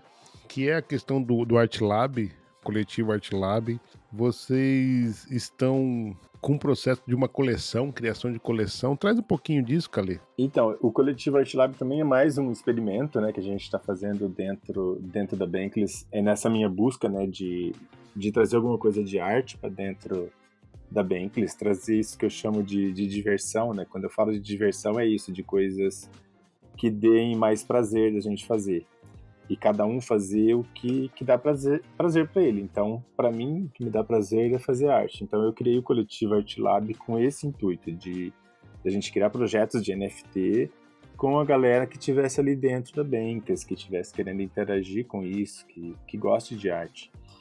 Então esse era o intuito do, do Coletivo Art Lab, para ensinar para as pessoas, quem nunca fez e queria quer fazer NFT, vamos lá que a gente ensina. Tem uma, uma galera assim que tem conhecimento, conhecimento suficiente ali para para fazer esse onboarding de artistas também. É, a gente se debate, se bate ainda um pouquinho assim com essa coisa da frequência das pessoas, né? Por ser uma é, não ter esse comprometimento, né? Você não tem que fazer nada, você não é obrigado a fazer. Você pode falar que você vai fazer e, e não fazer. Então a gente sofre um pouco com isso ainda no coletivo, assim como a gente sofre em diversas outras coisas dentro da Bankless e acredito que que aconteça em outras comunidades, né? Até o Casta falou, até para eles lá acontece acontece alguma coisa assim desse tipo na comunidade dele de desse comprometimento das pessoas e como a gente conseguir isso sem, sem forçar a barra, sem obrigar a pessoa a fazer, né? Então é bem é complexo, né? Um movimento complexo. E o, o coletivo Artilab está criando uma coleção agora que é para o foi uma demanda trazida pelo pessoal do Clube do Livro, que eles queriam fazer NFTs para premiar as pessoas que leram determinado livro. Então a gente pegou alguns artistas que estavam lá no nosso grupo para criar essas artes. Então foram criado, criadas cinco artes, cada uma para um determinado livro. Elas vão se transformar em NFT. E as pessoas que leram aquele livro, que participaram do clube do livro, daquele livro que foi lido, vão ganhar o airdrop desse NFT, dessa arte. Além desse NFT, daí foi criado um, um NFT genérico que usa elementos dos outros cinco NFTs, que daí fui eu que criei, que vai ser colocado à venda ali para quem quiser comprar como uma lembrança também do, do, clube, do clube do Livro e, e da Bankless. Então essa foi a primeira demanda que surgiu para o coletivo Art Lab e, é, e agora a gente vai ver como que nós vamos andar, né, a partir de agora. E a que mais se frustrou, Calê? ali dentro da Bankless, acho que aconteceram algumas coisas ali nesse sentido, assim, que eu tenho, que eu falo, assim, falo abertamente, assim. O fato de eu ser artista, estar dentro da Bankless, trouxe uma, uma visão para a Bankless de que lá dentro eu não era artista. Lá dentro eu não, não era um artista, lá dentro eu era mais uma pessoa para fazer a rotina da Bankless. Então, em alguns momentos em que a Bankless precisava de alguma coisa que envolvesse arte, aconteceu de irem para fora da Bankless e procurar um artista, chamar o artista para fazer alguma coisa ali dentro, sendo que tinha o Calê ali dentro desde que a Bankless foi fundada. Então isso me frustrou muito, assim, cara. Foi a época que eu falei, eu vou sair daqui, eu não vou mais ficar aqui, não, não tem por que eu ficar aqui se nem a própria comunidade olha para mim como artista. Então isso me frustrou bastante. Não, eu acho que eu não vou citar o caso específico, mas aconteceu.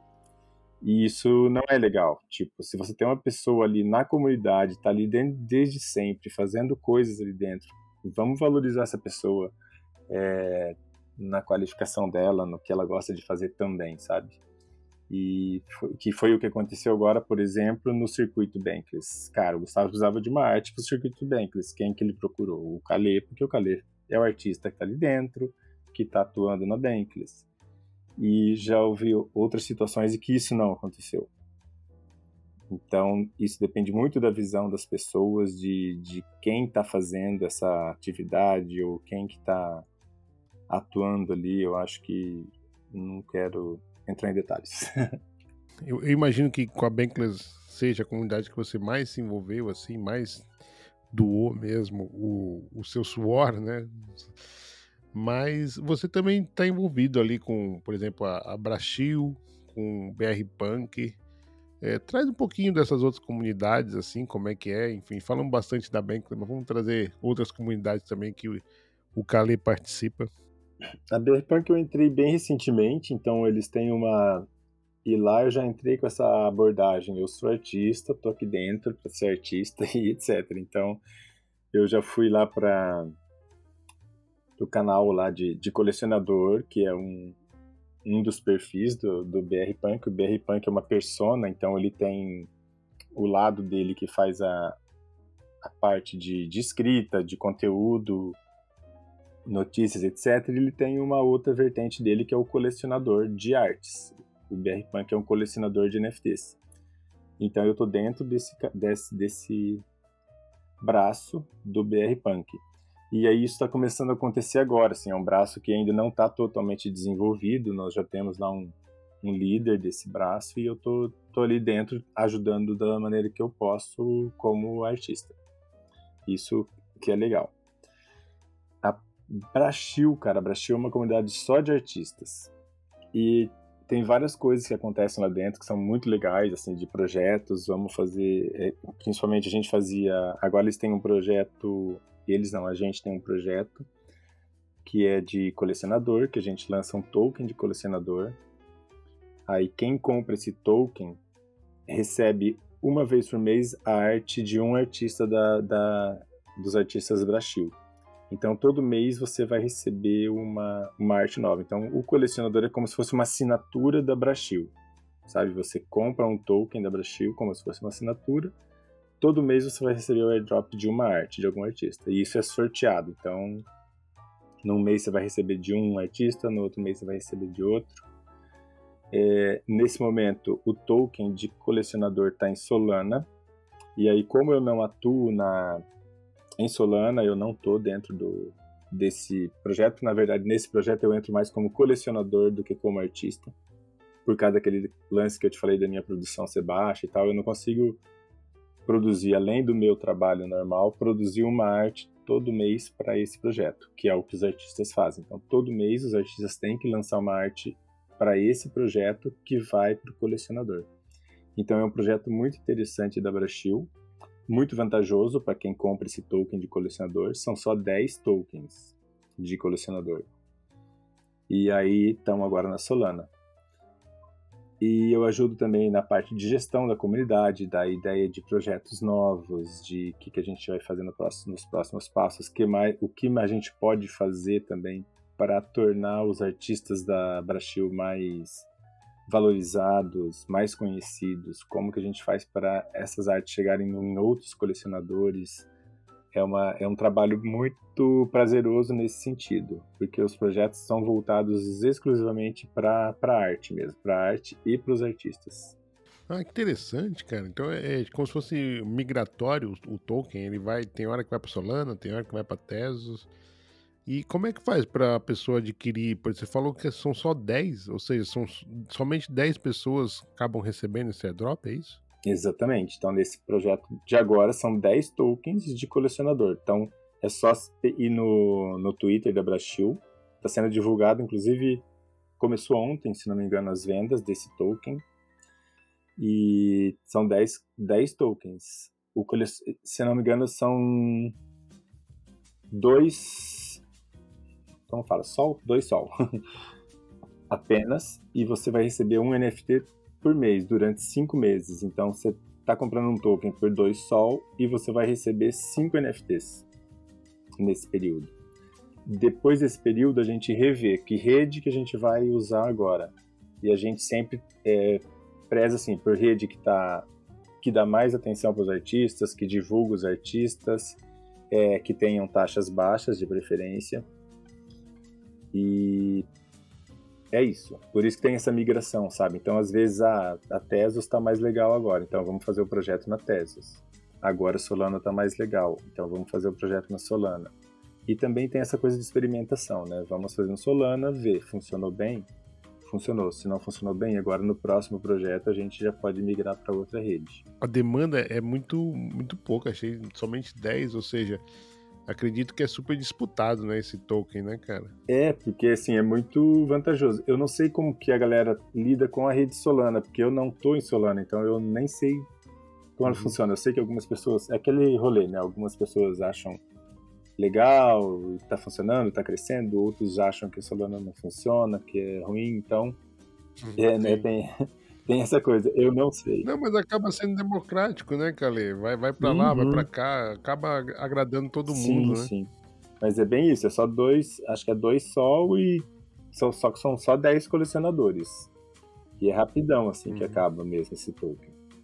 Pois é, imagino, cara, imagino. E as artes, as legal, artes são muito, muito boas, cara. Eu fui colecionador já, já comprei esse token. Numa versão anterior do projeto, cara, você recebe umas artes lindas, assim, você nunca sabe qual arte você vai receber. E tem umas coisas muito legais, sim, sim. os artistas são ótimos. Sim, muito legal, olha, bacana, legal demais. Brasil. Calê, você é um artista que veio do físico para o digital. Interessante ainda quando você estava falando lá da tua galeria, de quando você ainda alimenta esse contato né, com os artistas físicos, vamos dizer assim. Primeiro, como é que é a reação né, da comunidade artística que ainda não está no digital quando você fala, por exemplo, a palavra NFT? Né? Ah, você tem que vender um NFT. E depois, como é que você acha que está o onboarding desses artistas, né? Ou seja, como é que você você contou, por exemplo, que o, você teve um padrinho, né? Que foi o, o Diego, né? Como é que você vê isso hoje? Assim, a Gabriela trouxe aqui para o Bloco Café, Gabriela Mena, que não existe um, um, cuidado né, com essa recepção dos artistas, com relação, por exemplo, a abrir carteira, a cuidados com segurança digital, etc, etc. Enfim, traz um pouquinho para a gente. Primeiro, como é que você vê assim a aceitação dos artistas que ainda não estão na Web3 e depois, como é que você acha assim, quando ele, ele abre a janela e fala, ah, ok, deixa eu ver se tá chovendo e de repente toma ali uma, um, uma rajada de trovão? É, é, cara, assim, eu, eu vendo assim a evolução de, de dois anos para cá, surgiram muitas oportunidades de onboarding que são mais simples e que são mais, mais como que eu diria, eu ia falar de user friendly, mas aí essa palavra também não é uma boa para um bar. mas assim, são tem mais tem várias iniciativas agora que abraçam os artistas, que ensinam os artistas. Tem vários canais que fazem isso, várias comunidades para isso. Então, você encontra mais suporte atualmente. Então, lógico, ainda existe uma barreira bastante grande de, de tecnologia e tal, de você entender como é que funcionam as coisas. Mas eu acho que assim, que já tem muita coisa, não tem artista, o artista não fica mais perdido, sabe? Como quando eu entrei, assim, eu dei sorte de, de ter ali a Ventures, de ter o Diego que me ajudou, de ter toda a comunidade ali apoiando, mas hoje em dia tem muitas outras comunidades, tem muitos outros canais para fazer isso. Por, a Brachil, por exemplo, ela tem vídeos assim super didáticos. A Brachil, por exemplo, é, paga essa, esse projeto, eu nem falei completo sobre o projeto, mas o dinheiro arrecadado com o projeto colecionador da Brachil, ele serve para pagar o mint, o primeiro mint de artistas que queiram abrir uma é, na, na Solana. Que é, por exemplo, agora é Solana. Então, se um artista quiser vender uma arte na Solana, a Brachil paga o mint para ele. Então, assim, é, quando era na Tesas, a Brastil pagava para o cara criar sua primeira coleção em Tesas. Então, assim, isso na minha época, quando eu entrei, não tinha isso. Então, hoje em dia já tem muitas outras coisas, muitos vídeos, muito material de instruções. Eu tive também ajuda da, de uma outra comunidade que se chama Brazuca, é uma artista chamada Daís, até agradeço ela também, me deu um monte de dica legal. E hoje em dia tem muito mais acesso. Então, assim, eu não vejo assim como dificuldade. A dificuldade, agora falando dos artistas que não estão no meio, é de aceitar isso como uma tendência e de que isso é mais um canal para ele vender arte. Então, eu tenho casos de artistas que torcem o nariz, que eu falo sobre NFT e a pessoa fala, hum, né? Não. Eu tenho amigos artistas que meio que ignoram o que eu tô falando, tipo, lá vem ele falar disso de novo. E tem artista que brilha os olhos. Nossa, quero muito saber disso. Quero muito fazer isso. E aí, então, assim, eu acho que já está muito mais é, popularizado o tema. As pessoas já entenderam o que, que é isso. As pessoas já entenderam que sim, você vai continuar fazendo arte. Que no, os primeiros embates era se NFT era arte. Então, esse, essa discussão acabou, não tem mais isso, se NFT é arte. É claro que é arte, é arte digital. Então, é arte. Você pode até, inclusive, pintar um quadro e fotografar esse quadro e vender como NFT. Então, você está fazendo arte? Você está fazendo arte e tem uma outra forma de vender essa arte, só isso. Então, hoje em dia as pessoas já começaram a entender melhor isso. Está bem mais aceito, o, o, termo NFT já não assusta tanto. Então, tem os que ignoram porque tem essa coisa de, de não querer mesmo, de não querer mexer com coisas novas ou de não ir além do que, do que já fazem. Temos vários casos, vários modelos de, de, de artistas.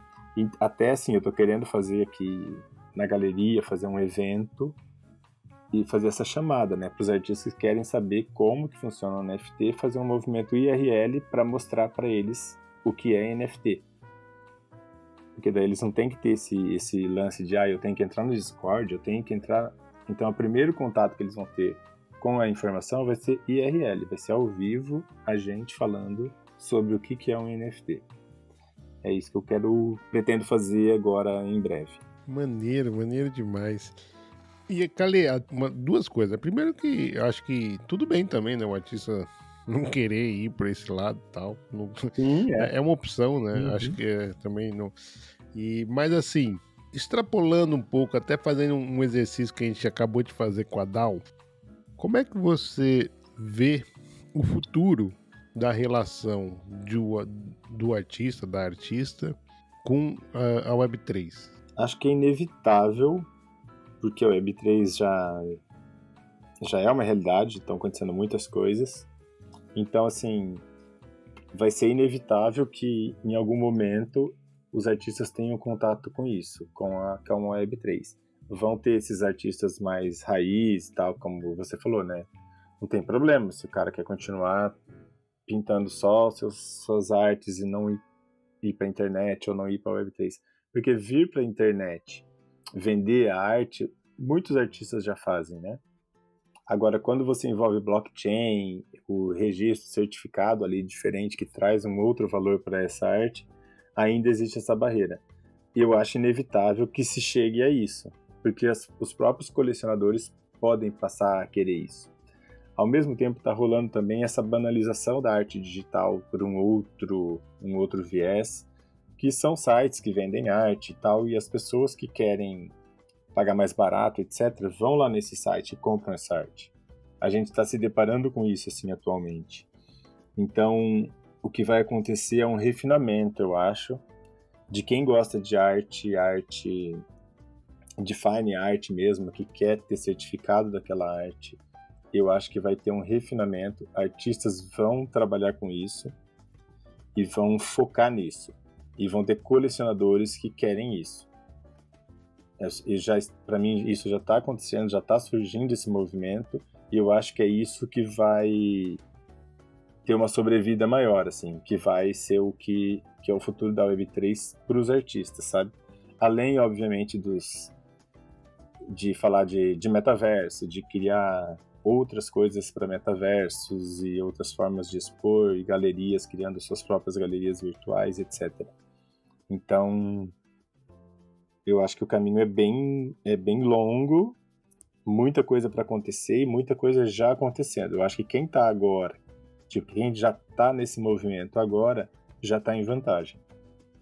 Por isso que eu fico assim, ah, às vezes eu insisto com algum amigo, com algum artista, vamos lá, vamos começar a fazer, porque eu sei que lá na frente essa pessoa vai falar, putz, eu, eu quero entrar. E fala, poxa, se não entrou lá atrás já, que tava falando, vamos começar, vamos começar, né? Enfim. É isso, cada um é cada um, né? é, exatamente. E você falou agora um, um, um termo que me remeteu novamente, já, a gente, nesse, nessa conversa que eu já é, passou pela minha cabeça inteligência artificial, mas agora eu vou ter que chamar isso porque você colocou banalização da arte digital e me ocorreu de novo a inteligência artificial. Cara, como é que você está vendo? Por exemplo, você trouxe aqui é, inteligência artificial como uma ferramenta para o teu processo criativo do teu último trabalho, né, com cyberpunk e tal. Como é que você está vendo esse movimento da inteligência artificial e até que ponto ela contribui com essa banalização da arte digital? Eu, eu usei banalização, eu acho que talvez não tenha sido o termo adequado, mas a popularização, assim, sabe?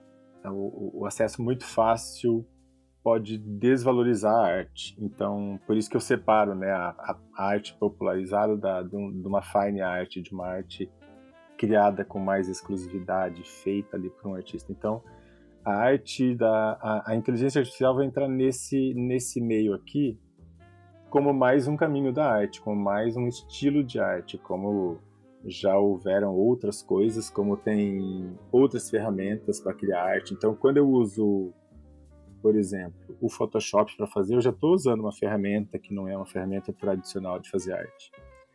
O Photoshop já tem a inteligência dele, então se eu quiser fazer um efeito ali, eu faço um efeito e quem está fazendo é o Photoshop. Então, tem só o meu pensamento ali. Então, acho que a, a inteligência artificial vai entrar nesse, nesse rolê, cara, de de ser ferramenta para a criação de arte. Se a arte vai ficar boa ou não, se esse cara é artista ou não, é muito relativo, porque a arte ela funciona para algumas pessoas de um jeito, para algumas pessoas de outro. Então, uma pessoa pode olhar e gostar daquilo. A maioria, eu te diria assim, que a grande maioria das, das imagens que eu tenho visto de inteligência artificial não me agradam eu vejo tudo muito, muito igual, muito, sei lá. Então, assim, não me agradam os resultados. Eu não experimentei, eu vi uma pessoa fazendo, vi como que funciona, falei, ah, tá, entendi o que, que é isso, sei como é que funciona, e mas no, no momento não quero usar. Para mim não funciona assim. Eu gosto muito desse processo de ficar eu ali mexendo, xereteando, muda aqui, risca ali e tal. Então, é, a gente já tem uma outra coisa que a gente chama de IRL de arte acidental, né? Que é, sei lá, quando você joga tinta na tela, você joga um balde de tinta e sem pensamento algum, sem nenhum conceito, sem nada, aquilo vai ficar uma mancha, depois você joga outra cor em cima, tá? e fica bonito. A pessoa olha e fala, olha que lindo. Mas foi um acidente, né? Não foi um, uma arte.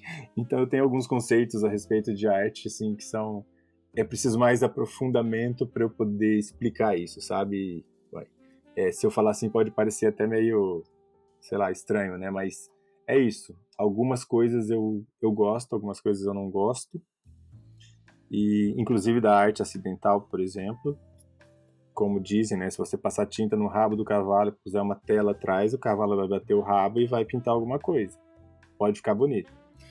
Enfim, se é arte ou não, aí essa questão é um pouco mais profunda. Teremos que chamar o Henrique. Aliás, eu vou chamar ele, ele, agora. O Henrique, ele é onipresente, ele está aqui agora.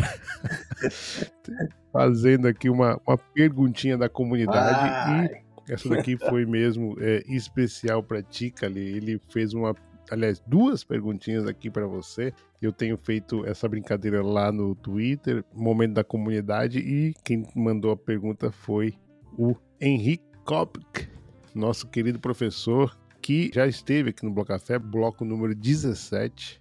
Então, se você ainda não ouviu, fica aqui o convite para você voltar lá no bloco 17 assim que terminar, ou quando você puder que eu adoro muito esse episódio. Aliás, eu sou suspeito para falar, sabe? Eu, sou, eu adoro cada, a cada semana me renova. Assim, ah, porra, esse foi ótimo. Aí na semana que vem, igual você falou, né? Meu melhor trabalho é sempre o último. Né?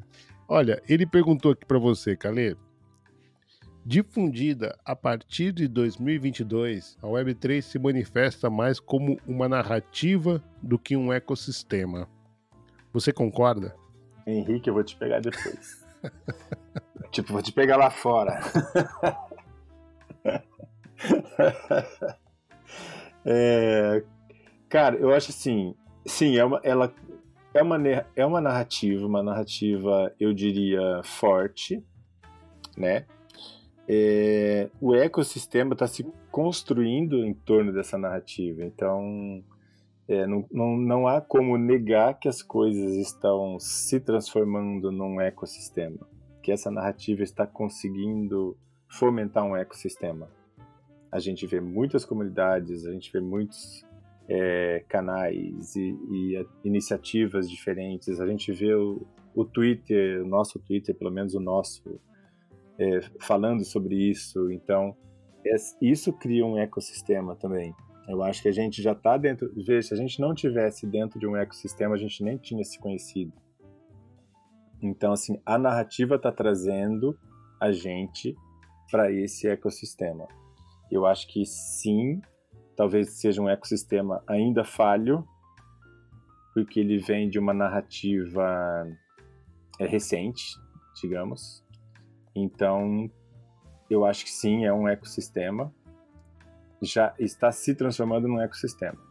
Não vou ser absoluto nisso. E se o Henrique não concordar com isso, a gente se vê depois. É, na verdade, essa pergunta foi mais uma introdução para a próxima. Vai piorar ainda? É, vai piorar. Ele colocou assim: se sim, né, se você concorda que a Web3 é mais uma narrativa do que um ecossistema, os artistas valorizados na Web3 seriam aqueles que aderem às narrativas como ficaria nesse aspecto o trabalho e a identidade da artista? Primeiro, se o artista se adequa a essa narrativa. Sim, a gente está se adaptando a essa narrativa, mas nós somos criativos. Então a gente se adequa dentro do nosso processo criativo. A gente, nenhum artista é, que, sei lá, que gostaria de trabalhar ou de ser feliz no que faz, faria só por conta da narrativa. Eu não faço só por conta da narrativa. O que eu faço, eu já até falei aqui anteriormente, quando eu estou fazendo alguma coisa, eu estou adorando fazer aquela coisa. Eu fico mergulhado naquela coisa. E não é por causa da narrativa. É porque eu estou gostando de fazer aquilo.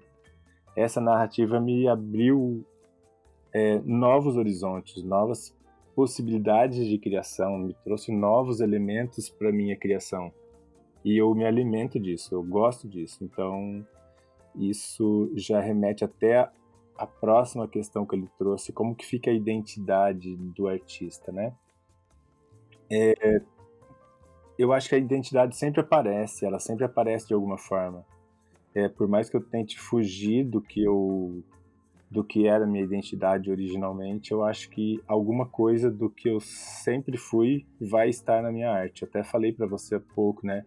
Ah, eu quando eu tinha lá, sei lá, meus 20 anos, eu gostava de pintar surrealismo, cara, e eu me vejo hoje desenhando para a Web3 com ferramentas aqui de internet e, e tudo mais, desenhando coisas de surrealismo. Então, a minha identidade como artista, acho que ela não muda. Eu não me, me submeto a isso assim tão simplesmente, porque daí não seria minha verdade. Então essa minha verdade, ela vai aparecer de alguma forma em algum momento. Perfeito. Seguindo aqui, é, já caminhando já para os finalmente, vamos falar um pouquinho de comunidade, Calê. Você acha que existe a política do cancelamento na Web3? Total, cara.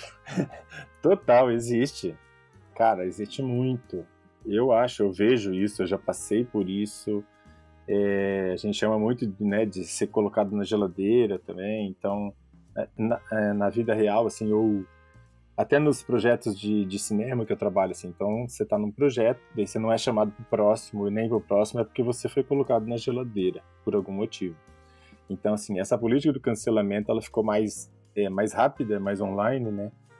E qualquer coisa que você fale que não bateu bem para alguém, ou que não deu certo para alguém, já rola o cancelamento.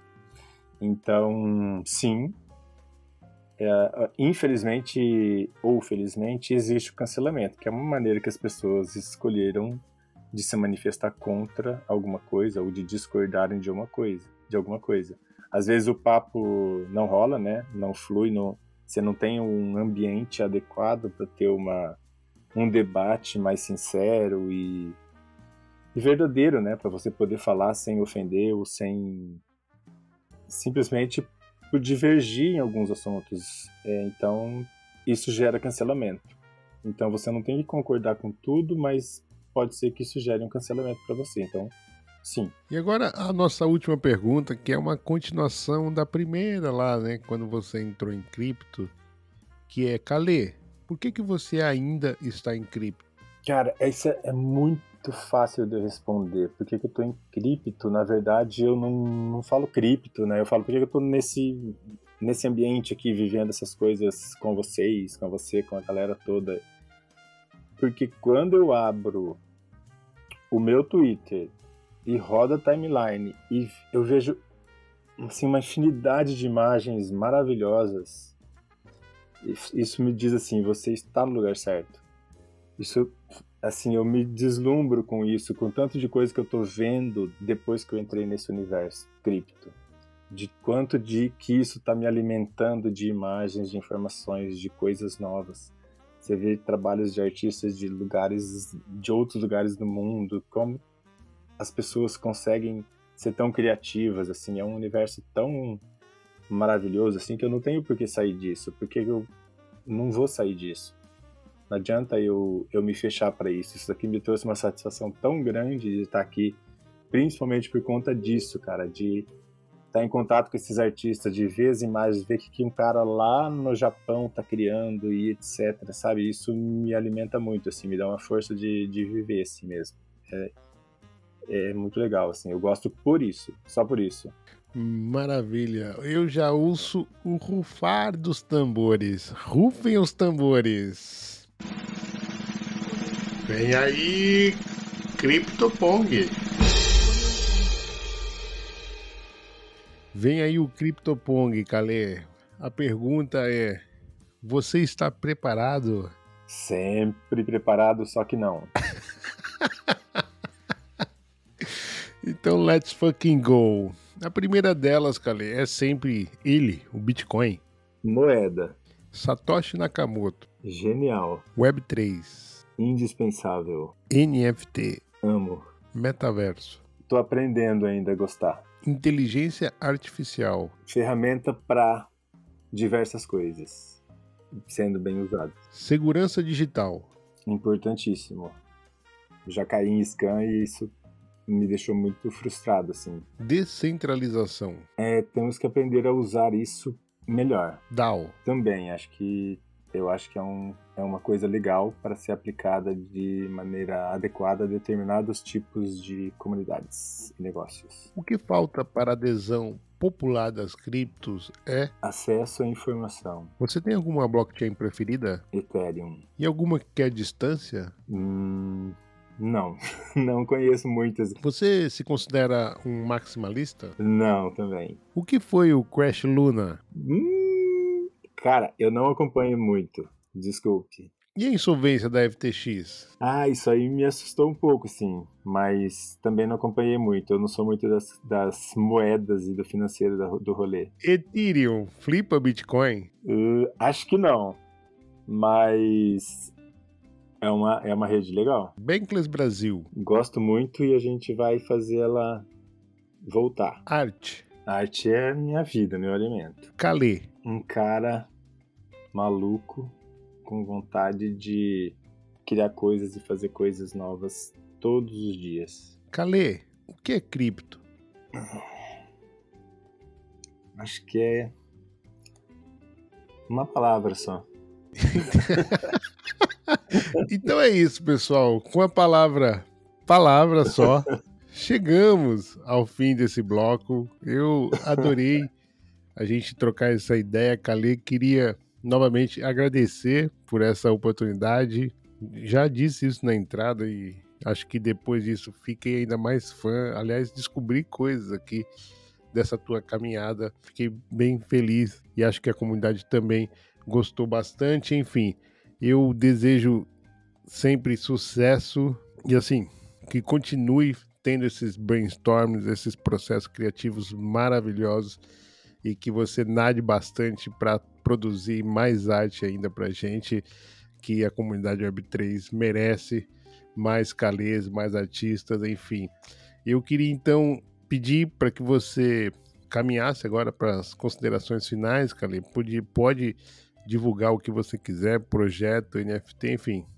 É o momento para você é, finalizar e também dizer para a comunidade como que ela pode te encontrar nas redes sociais. Bom, obrigado pelo convite, muito legal aqui poder falar. É raro assim a gente ter, sei lá, todo esse tempo para falar da, da gente, né, sobre os, as nossas questões, nossos processos. É, muito obrigado pela oportunidade.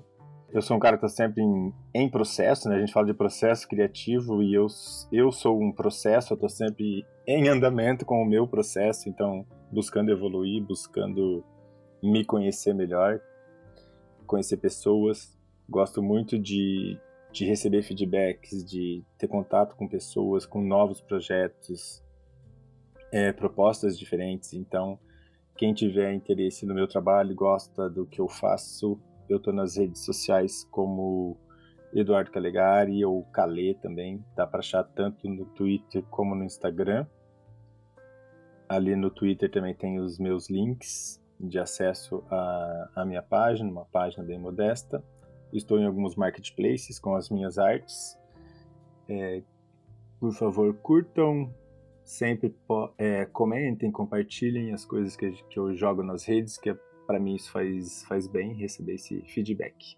É isso, galera. Obrigado pela oportunidade. Nós que agradecemos, Kale. Eu também quero agradecer o carinho da sua audiência. É muito bom ter você nessa jornada aqui no Bloco Café. Eu e o Kale vamos ficando por aqui, a gente se despede, mas vem aí, como sempre, a Francisca Miguel para trazer alguns recadinhos importantes para você. Até a próxima. Tchau, tchau. Deu vontade de ouvir o Calê por mais duas horas de tão sincero e lúcido que ele é. Uma grande e querida pessoa que renova a nossa veia artística somente ao ouvir falar. Maravilhoso! Bom, a senha para resgatar o POAP desse bloco é hashtag arte. Os POAPs vão desbloquear benefícios no futuro, então não deixe de pedir o seu. E claro, você que está ouvindo agora é a primeira a saber como resgatar. É sempre bom lembrar que o POAP é 100% gratuito e seguro. Você não precisa de saldo nem conectar a carteira em nenhum app ou site para resgatar o NFT deste bloco. Lembre-se, o supply é sempre 51 e os mints duram 30 dias. Hashtag arte. Dúvidas, críticas, sugestões ou parcerias? Entre em contato com a gente através do Twitter ou e-mail blocafé.proton.me. Todos os links, incluindo do Calê, estão na descrição. Até a próxima, gente! Tchau!